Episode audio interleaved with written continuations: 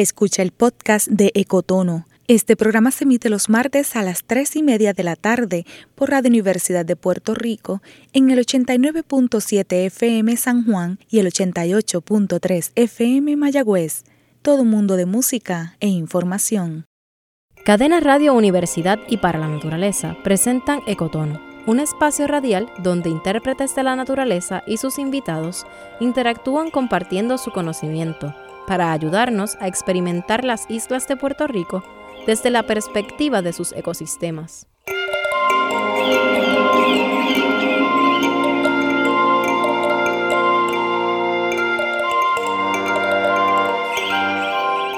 Mi nombre es Débora Rodríguez y soy una voz para la naturaleza. Les doy la bienvenida a Ecotono, un espacio radial en el que los invitamos a escuchar con curiosidad el mundo natural de nuestras islas y a religar sus días con lo que ocurre en él. Calibren bien sus sentidos, que ahora vamos a experimentar la naturaleza de una manera diferente. Hoy quiero conversar con Carlos Andrés Rodríguez, coordinador de Ecoditour en Para la Naturaleza, sobre estas estructuras históricas. Buenas tardes, Carlos, ¿cómo te encuentras? Saludos, buenas tardes, Débora. Placer en saludarte. Todo muy bien. háblame un poquito de ti, de tu función en Para la Naturaleza y del trabajo que has hecho. Eh, pues mira, yo llevo trabajando con la organización desde el 2010, eh, donde me integré como intérprete ambiental en Cabezas de San Juan, en, la región este de Paranaturaleza. Allí fungí, como, como mencioné, como intérprete ambiental eh, por seis años, entre otras cosas, trabajando con el proyecto de Gallinas de Palo, un proyecto con base de ciudadanos científicos enfocada en la historia natural de esta especie invasora y buscando soluciones eh, para reducir su población en Puerto Rico y aprender un poco más cómo manejarla. Después de eso, ¿verdad? Pues las funciones de un intérprete ambiental son muy variadas, así que me fui involucrando con una división para la naturaleza que se conoce como EcoDetour. Es una división que se enfoca en hacer o en crear experiencias únicas para nuestros donantes, colaboradores o futuros colaboradores y aliados y los movemos por todas las áreas naturales de para naturaleza, incluso eh, coincidimos en áreas naturales que son manejadas por otras agencias como eh, el Departamento de Recursos Naturales, US Fish and Wildlife, entre otras, ¿verdad? Y lo que buscamos nuevamente es presentarles nuestros proyectos, nuestras actividades, etcétera, y coordinar estos eventos, desde movilización aérea, terrestre, hasta planificación de los alimentos, pero también pues estamos muy enfocados en la experiencia de estas personas en nuestras áreas naturales. Así que es una posición, ¿verdad? El coordinador de Coditour pues tiene la gran oportunidad o el gran reto de moverse por toda la isla de Puerto Rico, de conocer tanto unos compañeros fenomenales dentro de la organización, pero también conocer nuestras comunidades y nuestros aliados y pues crear esos lazos, ¿verdad? Así que quizás mi trabajo es crear conexiones o por lo menos permitir que se logren o se lleguen a hacer conexiones entre diferentes grupos. Y precisamente hablando de conexión, ¿cómo es que tú conectas con el tema de los faros? Pues interesante, ¿verdad? Yo creo que todo tiene un principio en, en Cabezas de San Juan, en el, en el, faro de Cabezas de San Juan. Allí nosotros somos custodios del faro más antiguo de Puerto Rico en términos de su arquitectura, ¿verdad? Y ahorita podemos hablar un poco más sobre ese tema. Y pues siendo intérprete ambiental en un sitio, en un área natural, un centro de visitantes donde su atractivo principal, por lo menos en términos históricos, era el faro, pues de momento tú te encuentras eh, con, que por lo menos un 20 o un 30% de tu recorrido es sobre faros. Y pues para mantenerme un poco interesado en el tema, pues seguí investigando, eventualmente fui generando como un amor hacia el faro en parte porque pasaba mucho tiempo dentro del faro de cabezas de San Juan. Les recuerdo que en un momento dado teníamos eh, peceras, instalaciones y pues espacios para, para, educar al público. Actualmente pues eso se está mejorando después del huracán. Y pues nada, de momento estoy bien involucrado con los faros, buscando mucha información, sediento de información histórica, especialmente sobre los faros de Puerto Rico. Y me voy encontrando con literatura, eh, mucha de ella publicada online, pero también algunos libros de texto sobre el tema. También hay muchos en los archivos del Coast Guard, por ejemplo, y pues tienes que rebuscar. Fue un, fue un proceso investigativo de muchos años. Y para um, aproximadamente el 2015, cuando para la naturaleza firma el acuerdo de usufructo con el municipio de Culebra, donde básicamente se, se establece la relación de para naturaleza, municipio de Culebra, Fundación Culebra y el faro de Culebrita, pues ahí de momento termino yo con el trabajando un poco el tema de Culebrita porque nos dijeron hay que hacer un ecodetour para hacer un fundraiser y entonces poder recaudar fondos para empezar a restaurar el faro de Culebrita. Y de momento yo estoy aquí ante el segundo faro que vamos a estar manejando y se presenta como una gran oportunidad para investigar más sobre el tema. Eh, de ahí a este momento hemos visitado la islita de Culebrita en innumerables ocasiones y la verdad que ha sido impresionante, ¿verdad? Poder visitar esta isla tantas veces y cada vez es una oportunidad para descubrir algún recoveco, algún espacio nuevo de esa isla espectacular y de ese faro interesantísimo. Y definitivamente tu interés por la investigación, no solo eh, de la biología, ¿no? De, de los organismos que están vivos, sino también por la historia y el rescate de, ese, de esas memorias que nos hacen construir un mejor futuro ha sido vital en este, en este desarrollo del proyecto y de los ecodetours y las experiencias que se están ofreciendo en esta isla, pero vamos a hablar de eso un poquito más adelante. Ahora quiero introducirle a la gente, ¿verdad?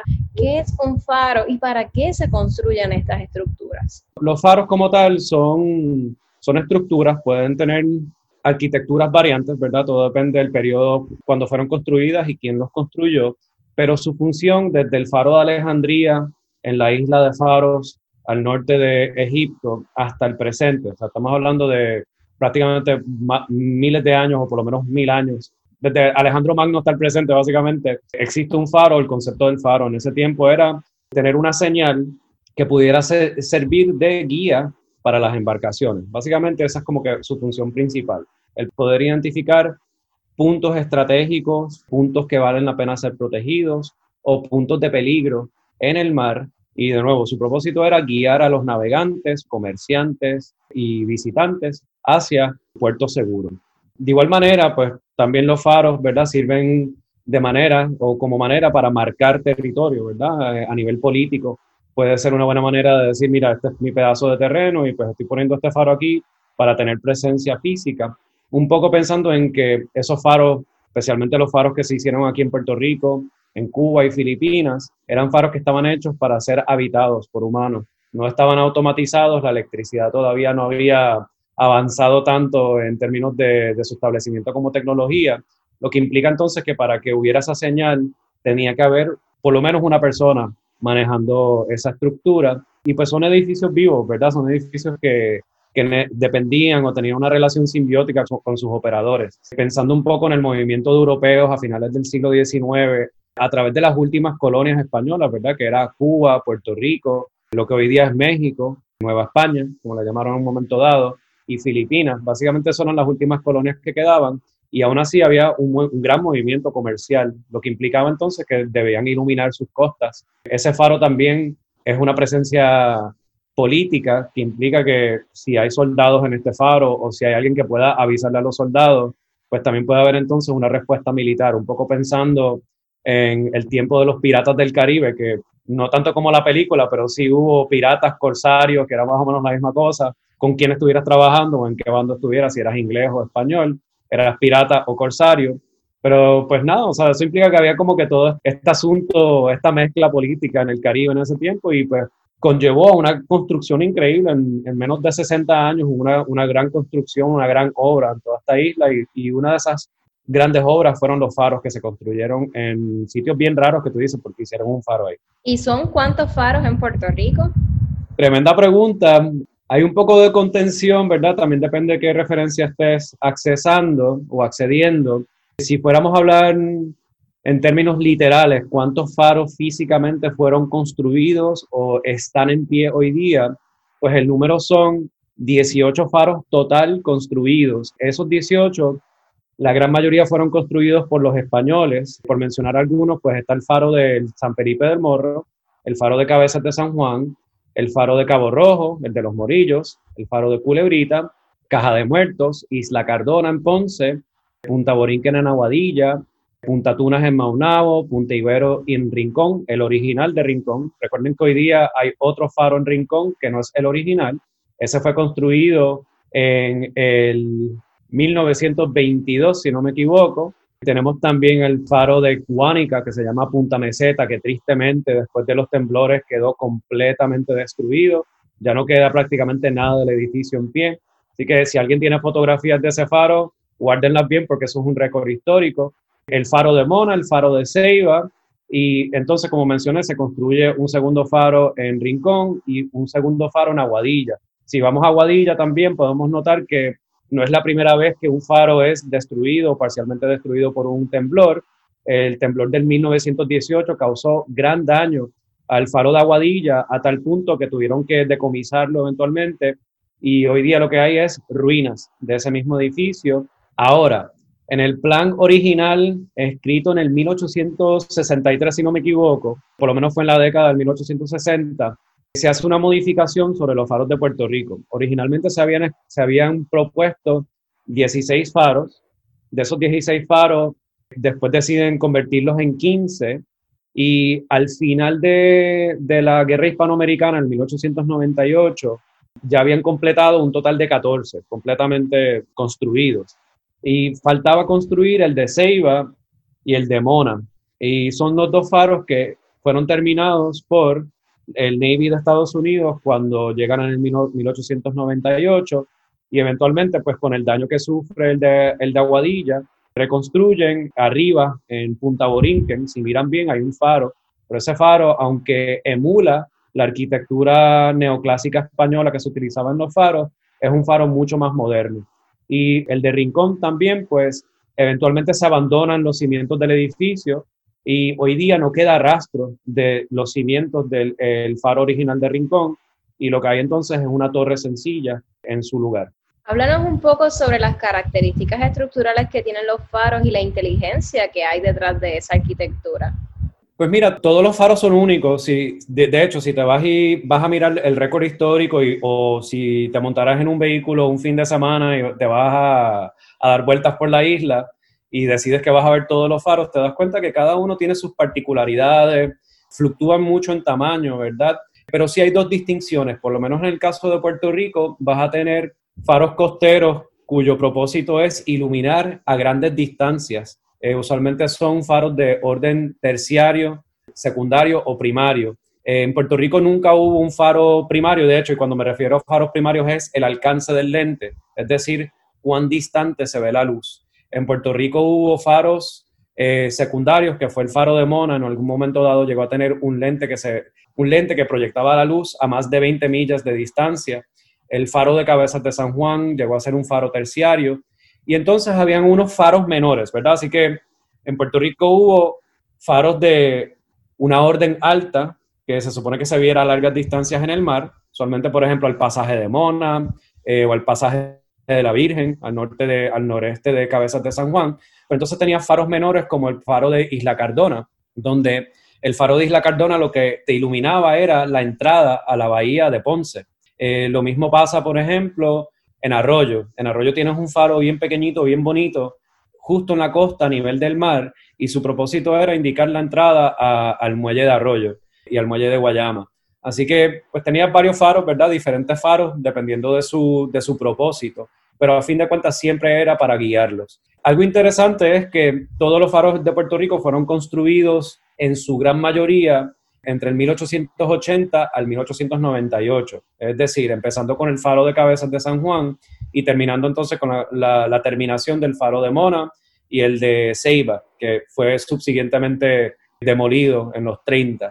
Todos estos faros compartían algo y es que eran simétricos, Actualmente tenían dos lados iguales, especialmente los faros bien grandes como el de Cabezas de San Juan, Caja de Muertos, Cabo Rojo, Arecibo. Eran faros que tenían básicamente dos lados con una torre en el centro. Esos dos lados que tenían era vivienda, tenía cuartos para las familias de los torreros, tenías cocina, tenías una letrina y entonces el espacio central del faro era dedicado principalmente para la oficina del torrero primario y secundario, el cuarto de, de combustible y de máquinas, como le llamaban, el atrio o el espacio principal y la torre, obviamente, donde ocurría gran parte del trabajo de lo que es el faro. Eh, estos edificios, eh, se habla que, que, la arquitectura es arquitectura neoclásica española, y si fuéramos a disectar el faro, en términos de, entender cuáles son los materiales que lo componen, en su gran mayoría utilizaban ladrillos. Estos ladrillos podrían ser hechos eh, físicamente o, específicamente en el lugar donde se construyó el faro. Muchas veces de las primeras estructuras que se erigían antes de empezar a construir el faro era un horno de cal, muy parecido al que se puede observar en Hacienda La Esperanza, si algún día lo visitan. Estos hornos de cal básicamente lo que hacían era tomar piedra caliza o en el caso de Culebra, por ejemplo, y Culebrita, lo que había era mucho coral, arena y caracoles que trituraban, calentaban y con esa cal pues entonces aprovechaban y hacían la mampostería, la lechada, pero también le integraban a los ladrillos. Ya mencioné los otros componentes, ¿verdad? Sacar la lechada era bien importante porque era lo que pegaba y era lo que protegía esos ladrillos. Usualmente esa capa de ladrillos la cubrían no con cemento, sino con con mampostería, estos edificios respiran, están hechos para el Caribe, están hechos para transpirar. Por eso cuando los cubrimos con cemento, pues ocurren, eh, se revientan los ladrillos y ocurre gran daño. Y obviamente el Instituto de Cultura nos puede hablar muchísimo sobre la problemática de usar cemento en estas estructuras antiguas. Y entonces, obviamente, alguien tiene que sostener el techo. Eh, y ahorita hablamos un poquito más de la importancia de los techos de estos edificios, pero para poder tener una vivienda sana, pues necesitas un techo y cubrirte de la lluvia, algo tan sencillo como eso. Y usualmente eran tres capas de ladrillo, obviamente unidas con, con mampostería, y, eso, y esas tres capas de ladrillo las soportaban vigas, muchas veces de ausubo.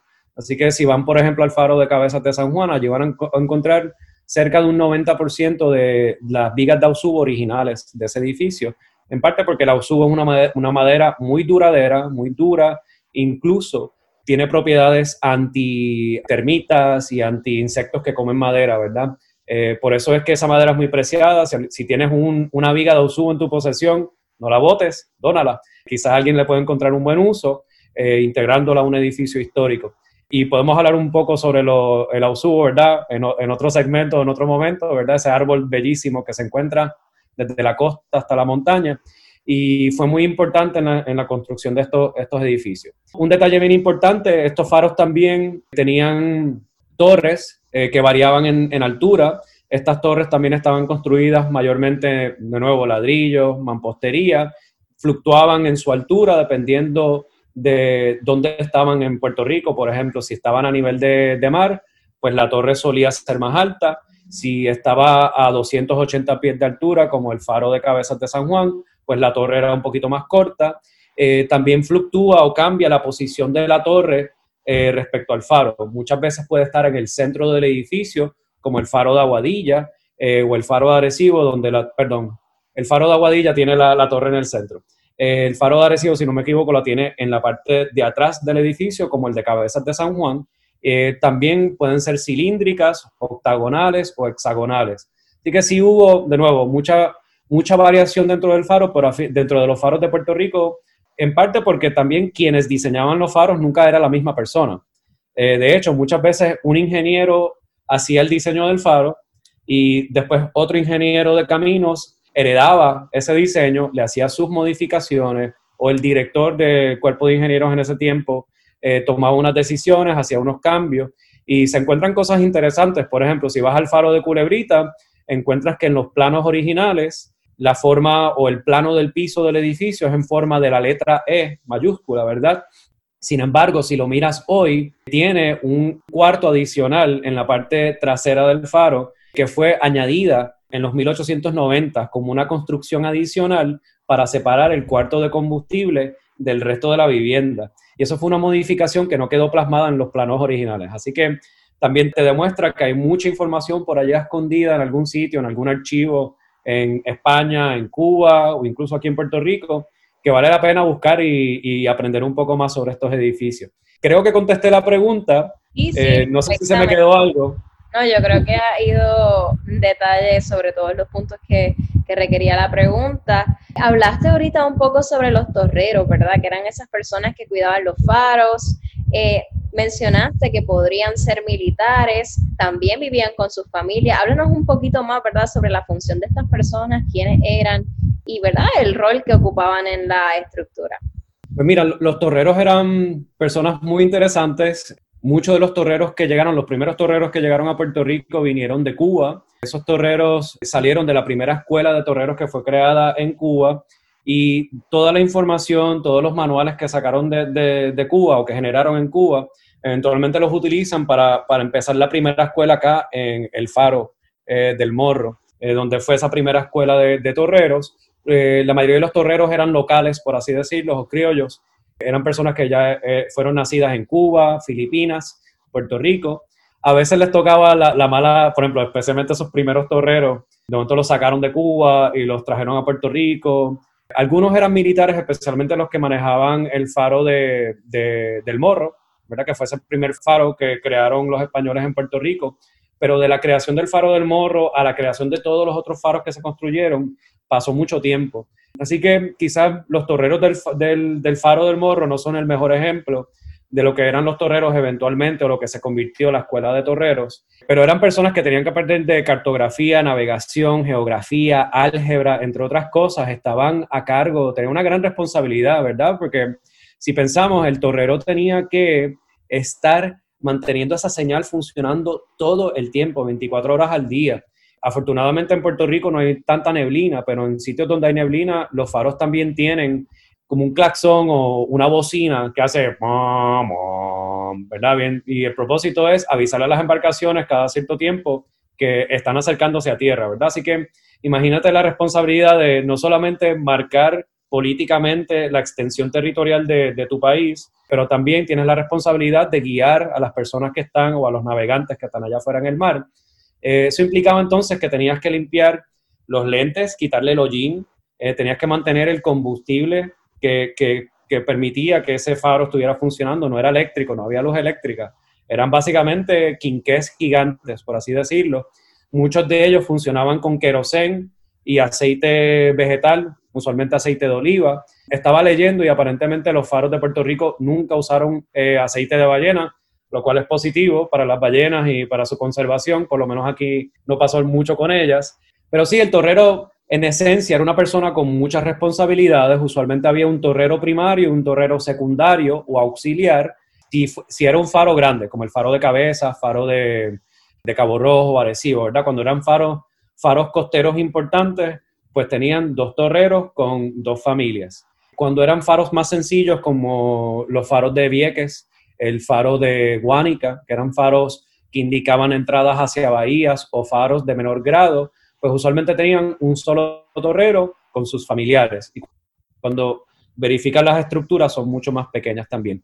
El torrero no solamente estaba a cargo de la iluminación, ah, de hecho, se me olvidó mencionarle cómo, cómo giraba esa luz, ¿verdad? Porque cuando miramos un faro nos damos cuenta que esa luz como que da la vuelta por así decirlo, y es porque ya está girando y está iluminando en múltiples direcciones constantemente y cada, cada, cada luz tiene una, tiene una ID, por ejemplo, el faro de cabezas de San Juan o el faro de Culebrita, por ejemplo, termina una, una giratoria cada 10 segundos, el de cabezas cada 15. Así que también tenías que mantener ese timing, por así decirlo, ese, ese tiempo había que mantenerlo. ¿Y quién lo mantenía? Un motor que tenía que darle cuerda, como si fuera un reloj de esos antiguos, con péndulo. Y ese motor estaba empotrado usualmente en algún punto en la torre. Así que eh, remóntate, por ejemplo, a tus tiempos en Cabezas de San Juan, cuando eras líder voluntaria en los campamentos de verano. Imagínate que había, había un tipo cuyo trabajo era estar subiendo cada dos o tres horas a darle cuerda a ese motor para que pudiera girar eh, ese sistema de luces. Pero entonces, imagínate que tiene todo este trabajo esta persona o estas dos personas, y en adición tienes que mantener el edificio, o sea, tienes que estar arreglando cada vez que se dañe, si hay un ladrillo que se, desprendió, o si la mampostería se está empezando a despedazar, o si hay que darle mantenimiento a los cristales, eh, a la pintura del edificio. Y eso solamente el mantenimiento de ese faro. Pensemos también entonces en las personas que están viviendo allí, que tienen que alimentarse, que tienen que beber agua, que tienen que llevar a cabo todas sus funciones biológicas humanas en un sitio recóndito, ¿verdad? Así que también estaban a cargo de la cosecha, del ganado, de coordinar, en el caso, por ejemplo, de faros como el faro de Culebrita, tenían que coordinar que se trajera el agua, que se trajera alimentos, que se trajeran trabajadores, etcétera, ¿verdad? Así que cuando miras a ver, eran unas vidas bien complejas, Eso sí, tenían un mejor sueldo que muchas otras personas en Puerto Rico para ese tiempo, así que no todo el mundo podía ser torrero. Como te mencioné, las exigencias en términos de educación eran bastante altas para su tiempo, considerando que tenías que saber leer y escribir obligatoriamente, tenías que tener unas concepciones básicas de álgebra, cartografía, geología, geografía, eh, lo que implica entonces que era, eras una persona educada, yo me imagino que mínimo eras de familias criollas en buen standing.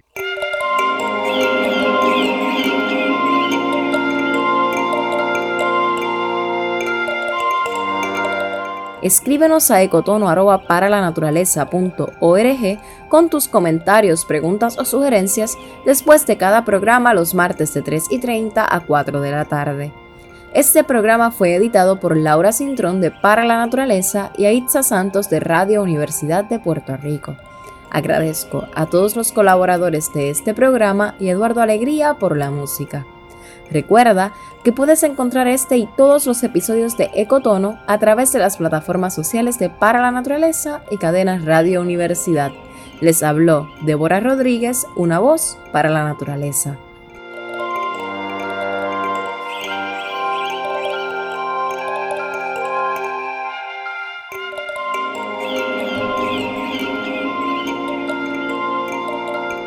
Gracias por escuchar Ecotono, un espacio radial donde intérpretes de la naturaleza y sus invitados comparten su conocimiento, ayudándote a experimentar las islas de Puerto Rico desde la perspectiva de los organismos que le dan vida. Todos los martes, desde las 3 y media de la tarde, un programa de cadena Radio Universidad y para la naturaleza.